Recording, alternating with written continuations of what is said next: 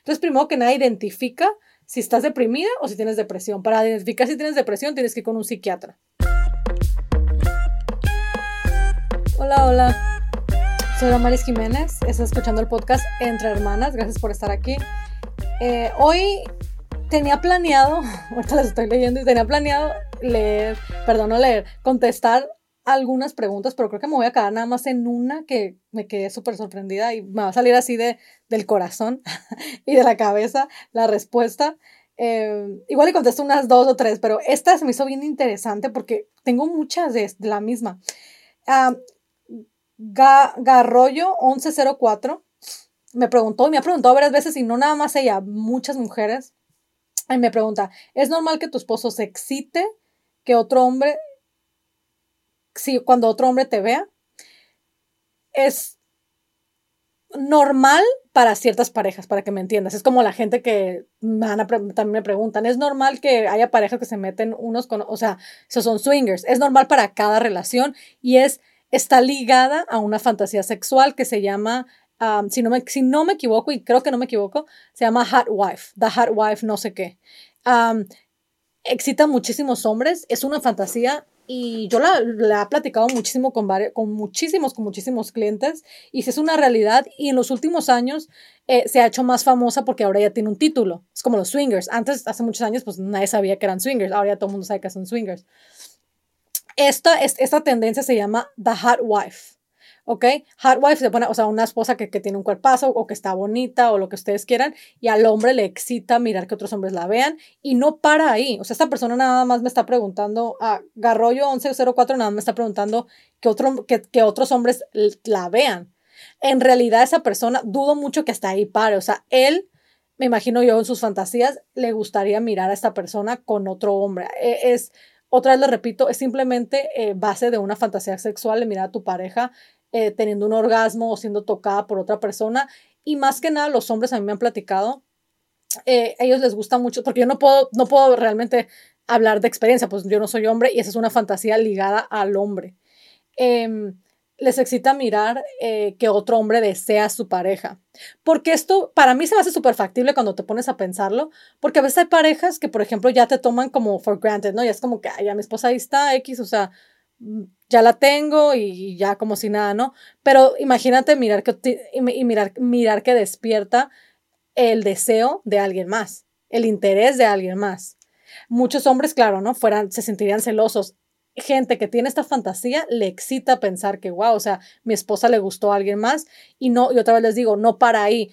El, el, uh, esto, esta tendencia del hot wife no es solamente el, el que ah, quiero que alguien la mira y ya estoy excitado. No, en realidad termina en la mujer estando con otra persona y, el esposo mirando porque le gusta mirar eso, o sea, le, gustaría, le gusta mirar que, su esposa, que su esposa esté siendo deseada por alguien más y dándole como que ese placer a la, a la otra persona. Entonces, esta persona me preguntó que si es normal, la realidad es que pues otra vez lo es normal para ciertas parejas, o sea, en la sexualidad no hay un normal, acuérdense de eso, chicas. Siempre me preguntan, ¿es normal que esto? ¿Es normal que mi esposo mire pornografía? ¿Es normal que yo quiera un trío? ¿Es normal que yo me excite con fotos de mujer? O sea, no quiten la palabra normal porque realmente en la sexualidad no hay, no hay un normal. O sea, nosotros hacemos nuestra propia realidad en esa área. Eh, yo pienso, mientras sea legal, pues todo es normal.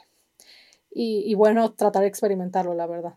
Eh, a ver, otra pregunta. Esa pregunta me hizo muy interesante. Realmente quisiera hacer un podcast de esto. No estaba preparada, como les digo, ahorita la miré aquí y dije yo, ah, qué, qué buena pregunta, porque sí me la han hecho muchísimas veces. Pero bueno, voy a pasar a otra pregunta. Y dice, ah, wow, dice, no, Normalis 79201 dice, la masturbación en los niños en los niños menores de 5 o 6 años es normal, otra vez aquí la palabra normal. Acuérdense que nosotros todos los niños los desde niños, desde a cualquier edad hasta adultos, somos seres sexuales y el... Y, y creo que tengo un podcast de esto. Eh, cualquier roce o lo que sea en, en, una parte privada de niño de cualquier área, digo, de cualquier edad, perdón, obviamente va a tener una sensación. ¿Por qué? Porque obviamente es igual no como cuando te masturbas. Ahora, un niño de 5 a 6 años no debería de estarse masturbando. ¿Por qué? Porque eso, porque eso puede representar la, la pubertad precoz y eso ya es algo que tú tuvieras que llevar a tu, a tu niño o tu niña, no, sé si tienes niño o niña de 5 o 6 años, eh, con un especialista obviamente para que te expliquen y obviamente te lo evalúen para que te digan si es lo que está pasando. Porque muchas veces, obviamente la pubertad precoz nosotros no la podemos controlar. Hay niños muy, muy, muy inocentes a los 15 años y otros niños que ya están bien adelantados muy chiquitos. Ahora, siempre que lleves a tu niño a con un especialista en esta área, siempre también van a hacer una tipo de investigación pequeña para saber si es algo natural que se dio o si es porque el niño miró algo, porque que casi siempre ahorita es porque el niño miró algo. O sea, yo he escuchado a niños de... La otra vez estábamos en el parque, no, no la otra vez, que exagerada soy, hace como seis meses, em, y escuché unos niños bien chiquitos que hasta dije, mira, apenas pueden hablar, cuatro o cinco años hablando de pechos de las mujeres. Y dije yo, ¿cómo? O sea, sentí bien, sentí horrible, la verdad, sentí bien feo, bien, bien feo porque, ay, esa es la época más inocente, más bonita de un niño y pues tú quisieras que no, ay, no sé, no sé, que no, pues que no, que no tuvieran su mente puesta en eso, ¿no? Muy chiquitos y rápido me fijé, bueno, de hecho yo no, lo, yo no, me, lo, no me fijé hasta que mi esposo me lo dijo, eh, todos con celulares, o sea, unos niñitos de 4 o 5 años, todos, en, todos con teléfono y se metieron todos adentro de un tobogán, estaban en sus teléfonos. Y yo como que, ¿cómo, o sea, tan chiquitos? Mi hijo tiene 9 años y andaba corriendo, jugando con todo el mundo y pues sin teléfono, sin nada. O sea, pero esos niños chiquitos los que estaban hablando de eso traen un teléfono. Entonces, otra vez, la masturbación en, en, esa, en a esa edad pudiera, pudiera representar una pubertad precoz y que a veces, no siempre, ¿eh? no te vayas a asustar, o sea, pero la mayoría de las veces está um, link con, con con algo que el niño miró o, o, no tiene que ser, no tiene que haber sido en la tablet o en un celular, a veces a los mismos papás. Entonces tienes que, tienes que checar eso bien. a ver, otra pregunta. tengo muchas preguntas sexuales. ah, pues perfecto. Dice Araceli Guerrero 15. Dice, cuando tu pareja quiere hacer algo sexual, y entre paréntesis un threesome, pero tú no estás segura de eso. Ah, otra vez regresando a lo mismo, a lo de lo normal, es que la, sexualidad en pareja es algo muy privado, es algo muy en pareja. Es algo que las parejas, pues, como en cualquier otra cosa, o sea, se ponen acuerdos. Si tú no estás segura de, que lo quieres hacer o no, yo te pediría que lo consideraras, que lo exploraras, que miraras a lo mejor algún video, al que leyeras algún libro de la sexualidad, que hablaras con, pero sobre todo que hablaras con tu pareja y, y hablaran sobre las expectativas y lo que él quiere sacar de ese, de ese threesome, que no creo que sea nada, ¿no? Va a ser, pues, ¿por qué? Porque me excita, es mi fantasía y lo quiero hacer realmente. Pero que hablen del tema, que tú, que tú expongas tu caso ante él, o sea, que tú le digas como que, ¿sabes qué? O sea, pues como que yo no me siento muy segura, lo puedo considerar, dame un tiempo para pensarlo. O sea, entonces mi consejo en realidad es no le digas que no así rotundamente, porque entonces eso ya va a, ya va a empujar a tu esposa a que no te diga sus, sus, deseos sexuales y sus fantasías, lo cual no queremos, ¿no? Al contrario, queremos que cualquier cosa, pues nuestra pareja nos pueda hablar y nos pueda decir. Entonces, no le digas como que, ay, no, definitivamente no, sino como que, ¿sabes que Ahorita en este momento lo estoy pensando, es algo muy fuerte, o sea, vamos a meter, vamos a, meter a una tercera persona en nuestra cama, es un ser humano, em, no es lo mismo que, que sea un toy, ¿no? Un, un juguete sexual, esto es una persona, entonces la estoy pensando Em, pero, pero por el momento se podemos hacer otras cosas y simplemente, o sea, como que no decirle no, sino empujarlo para un maybe o después y enfocarse a, lo mejor en, otra fantasía sexual por el momento. Pero si, si tú no estás segura, es mejor no hacerlo, claro. O sea, no hagas nada, y esto va para todos, chicos, no hagas nada en la cama de lo que no estés seguro. Nunca. O sea, todo lo que hagamos en la cama tiene que ser porque nos vamos a divertir, porque estamos de acuerdo y porque queremos realmente hacerlo. Nunca debemos de ser empujados por nuestra pareja, porque entonces no nos va a gustar y eso ya no está bien. Esto, eso ya no, ya no está, ya no es lindo, la verdad. O sea, no. Todo en la sexualidad debe ser eh, porque yo también quiero, porque me gusta, porque a mí también me excita, porque eh, ya sea lo que sea, tiene que ser porque tú quieres y estás como que 100% en eso. Nunca hagas nada de lo que no estés seguro, por favor, así sea con tu pareja, no, no hay derecho y, no, y, tu pareja no tiene, no tiene el derecho de, decirte como que vamos a hacer eso si no me voy a enojar contigo. O hay que hacerlo porque si no, más yo lo voy a hacer. Eso ya te está amenazando y quiere decir que la pareja no está muy bien. Entonces, por favor, todo lo que vayan a hacer en la cama, 100% segura, chicas. Em, dice, dice, podrías hablar más a fondo, guion bajo Cárdenas, guion bajo, dice, ¿podrías hablar más a fondo sobre el diario sexual? No sé por dónde empezar. Em, el diario sexual, eh, no, sé si quienes estén familiarizados y quienes no. Yo hice un post de, del diario sexual que yo tengo con mi, con, mi, con mi esposo. Bueno, tenemos muchos, ya tenemos, cada año hacemos uno diferente. Yo les yo hice un post em, del primero que hicimos, del 2012, 2014.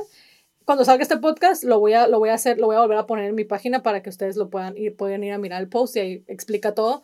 Pero es muy simple, la verdad. Básicamente es un cuaderno eh, personalizado por como ustedes quieran. Nosotros lo personalizamos, les pusimos un quote personalizado.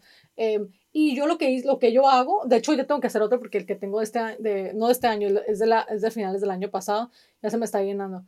Em, y ah, es poner bastantes segmentos, como por ejemplo, bueno, cada, cada quien puede poner los segmentos que quieran, ¿no? Pero los generales, o sea, los que yo pongo son, obviamente pones una la, frecuencia de las relaciones sexuales, o sea, como que cada cuando estás teniendo relaciones sexuales y qué posiciones y cuánto duran y bla, bla, bla. Tampoco piensen que es algo de que, ay, ya tuvimos sexo, ya mira ponerlo en el, en el diario sexual. Obvio no, o sea, ya lo ponen al ratito, ¿no? Eh, el, el segundo segmento es fantasías sexuales. Hay un área para él y un área para mí, y es como que tú vas y pones como que, ah, quiero hacer esto, o yo quiero hacer esto. El, el diario sexual es bien interesante y es muy bueno porque la verdad fomenta mucho la relación en pareja, especialmente cuando eres muy tímido en hablar de sexualidad. Tengo parejas de 15, 20 años juntos que me dicen, no, Maris, o sea, es la primera vez y porque tú no estás preguntando que hablamos de sexo, o sea, nosotros jamás. Digo yo, ¿cómo? Entonces tú cómo sabes lo que le gusta a tu esposa y tú cómo sabes lo que le gusta a tu esposo? Pues no sé, nada más hago lo, lo normal, ¿no? El misionero todo el día, no sé. Entonces eso no está bien, chicos. No queremos eso en un matrimonio largo, queremos que haya comunicación sexual. Entonces, les digo, se hace segmento de fantasías y, y pues ahí todo, de todo se vale, ¿no? O sea, pones lo que sea ya tu pareja sabe si ya lo hablan y, por, ejemplo, un threesome o lo que sea, ya lo platican. Es como que estoy de acuerdo, no estoy de acuerdo.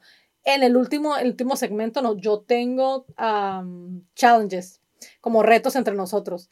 Eh, de lo que sea, o sea, obviamente cosas sexuales y es muy divertido, o sea, te diviertes mucho con tu pareja. Em, nosotros pues, hacemos cosas a veces random, por ejemplo, para mí ya está como que súper overdue el, el vestirme de cosas, pero a veces mi esposo, que yo tengo ya mucho que no lo hago, por ejemplo, porque les digo, o sea, es algo que no, es algo como que para mí ya es pues viejo, ¿no? Este, y él me escribe como, por ejemplo, ah, para el viernes quiero que te vistas de, ay, no sé, ¿no? De cualquier cosa. Em, como es algo que ya normalmente ya casi no lo hacemos porque ya es pues como ya muy usado, ¿no? Para que me entiendan. Este, por ejemplo, para antes del viernes ya te tienes que dar vestido, entonces a veces ya, ¿no? Yo para el martes que él llega o lo que sea, yo ya lo traigo puesto o me visto de eso lo que sea. Entonces son así como que retos divertidos entre pareja que permiten que, que, que la sexualidad, el interés y la espontaneidad, espontaneidad o como se diga, eh, siga fluyendo entre la pareja y que sea algo divertido. Aparte de eso, pues la comunicación, como les digo, o sea, a veces yo tengo parejas de años de casados que no hablan de sexo hasta que yo les pregunto. O sea, yo he tenido parejas en Zoom que es como que, ¿cómo está su, cómo está su sexualidad? Y te lo juro, les juro que falta así un poquito para que salga el grillito en medio nada más de que nunca hablan de la sexualidad. Entonces, el diario sexual, pues fomenta esa comunicación que, es tan importante, ¿no? En el, en el matrimonio para que las cosas fluyan. Ah, a ver.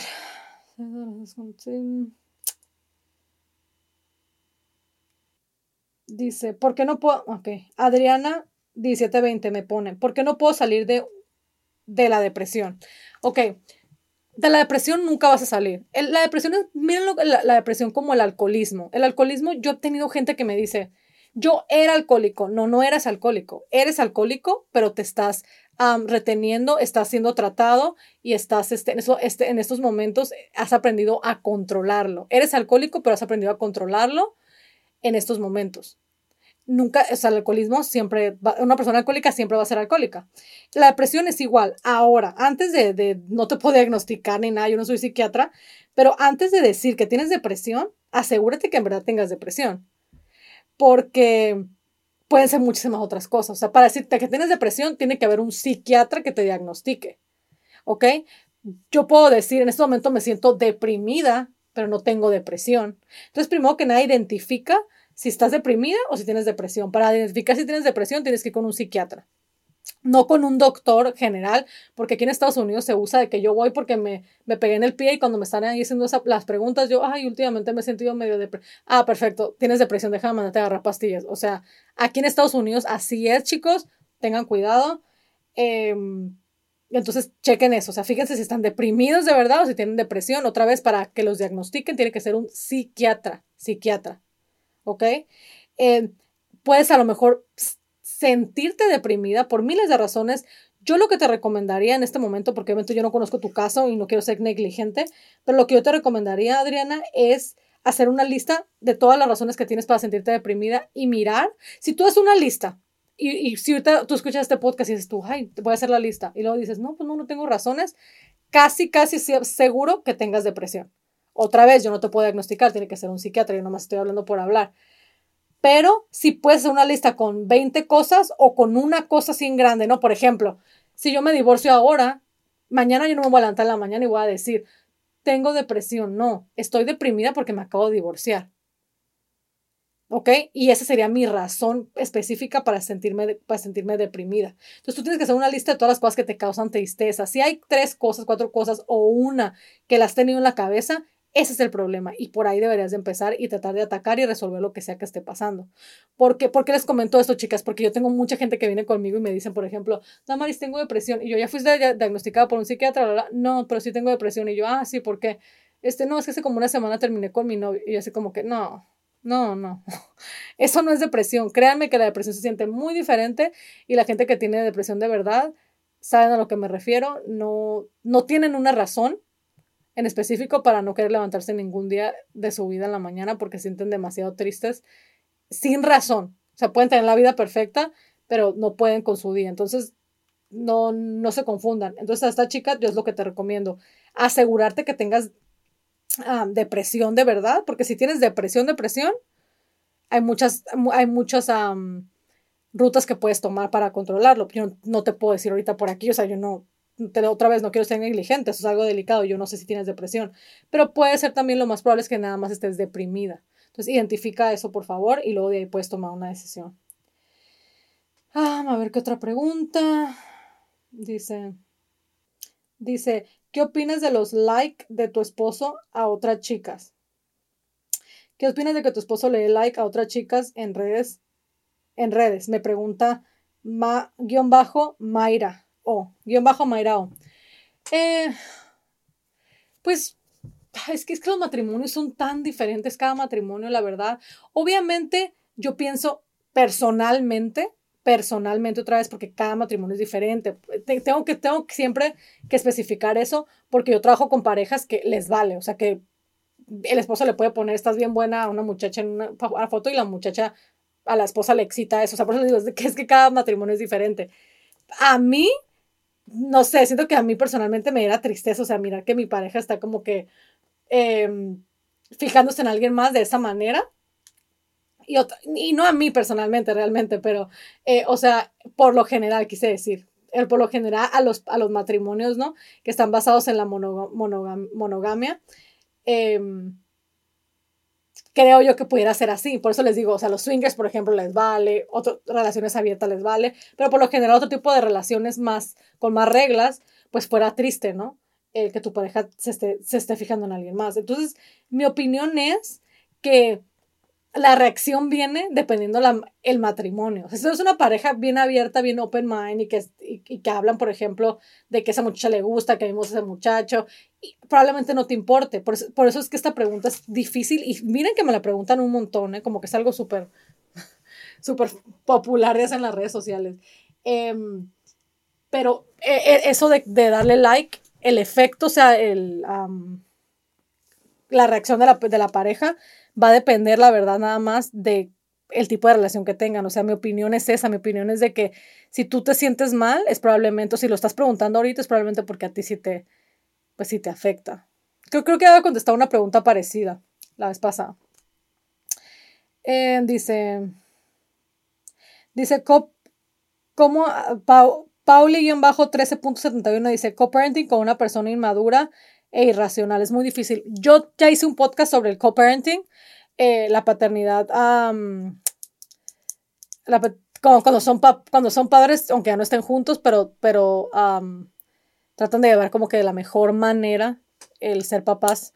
Eh, no, me, no me especifiqué con una persona inmadura por la razón que cuando una de las dos personas es inmadura, el co-parenting no funciona. De hecho, una de las reglas principales del co-parenting es que las dos personas, y creo que lo dije en ese podcast, es que las dos personas deben de ser como 100% maduras. Cuando estás con una persona que no, que no es madura, no se puede, porque no va a saber convivir, no va a saber llevarse bien contigo como, como, como ser humano, como amiga, como, como una mujer. Porque, ¿Por qué? Porque ya tuvieron una pareja. Entonces es súper difícil. Esta pregunta creo que se merece un podcast, la verdad.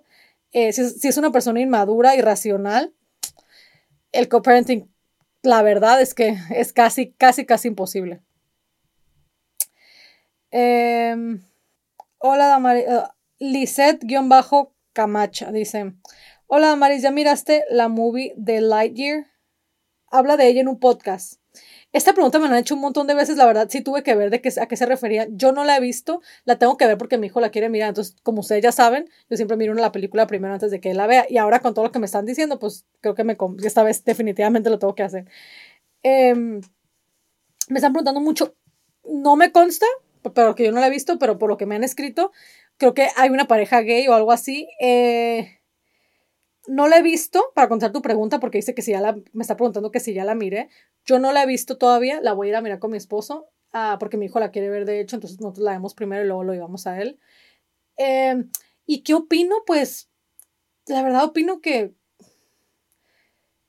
es, es nuestra realidad, la sociedad en la que estamos viviendo ahorita y pienso que poco a poco debemos ir haciéndolo un poquito, irlo normalizando más, chicos, porque eh, al fin del día es la vida, es el mundo en el que nuestros hijos están creciendo y queremos que siempre sean respetuosos y amables y tengan empatía con, con la gente alrededor de ellos. No queremos que, pues, que sean groseros o que miren a la gente como si fueran raros porque pues no lo son.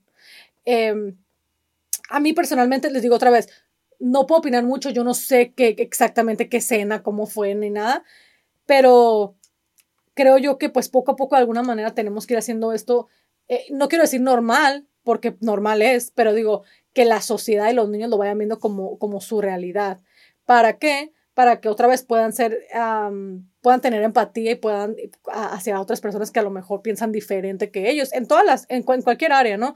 Lo único que no me gusta de esto es que empujan a los papás a hablar a lo mejor de temas con los niños de, a una edad en, que, en la que no están preparados. Eso sí no lo, la verdad sí no lo respeto, no me gusta. O sea, no es el hecho de lo que saquen, no me interesa. O sea, puede ser incluso lo que sea. Yo, por ejemplo, por eso es que yo hablo tanto de las películas, de que tengan cuidado y siempre miren las películas antes de que los niños lo vean. ¿Por qué? No por el tema, son temas X, ¿no? Pero a lo mejor el niño no está, no está este, listo para, para, para aprender de ese tema y luego se van a quedar como ah, pero ¿por qué pasó eso? Le tratas de explicar y no va a entender el niño porque su cabeza todavía no está bastante desarrollada para entender. Entonces, eso sí me, sí me molesta, que te traten de empujar a, que, a, a, a, tomar ya una decisión por ti que no les correspondía. Porque qué tal que tú no quieras hablar con tus hijos todavía de eso.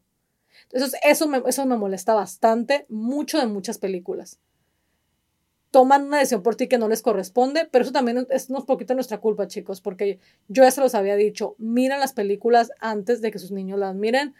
Em, yo sé que mucha gente me escribió esa vez, me dijeron, ay, qué exagerada, qué flojera, seguramente la vas a ver dos veces, y yo la miro hasta cuatro.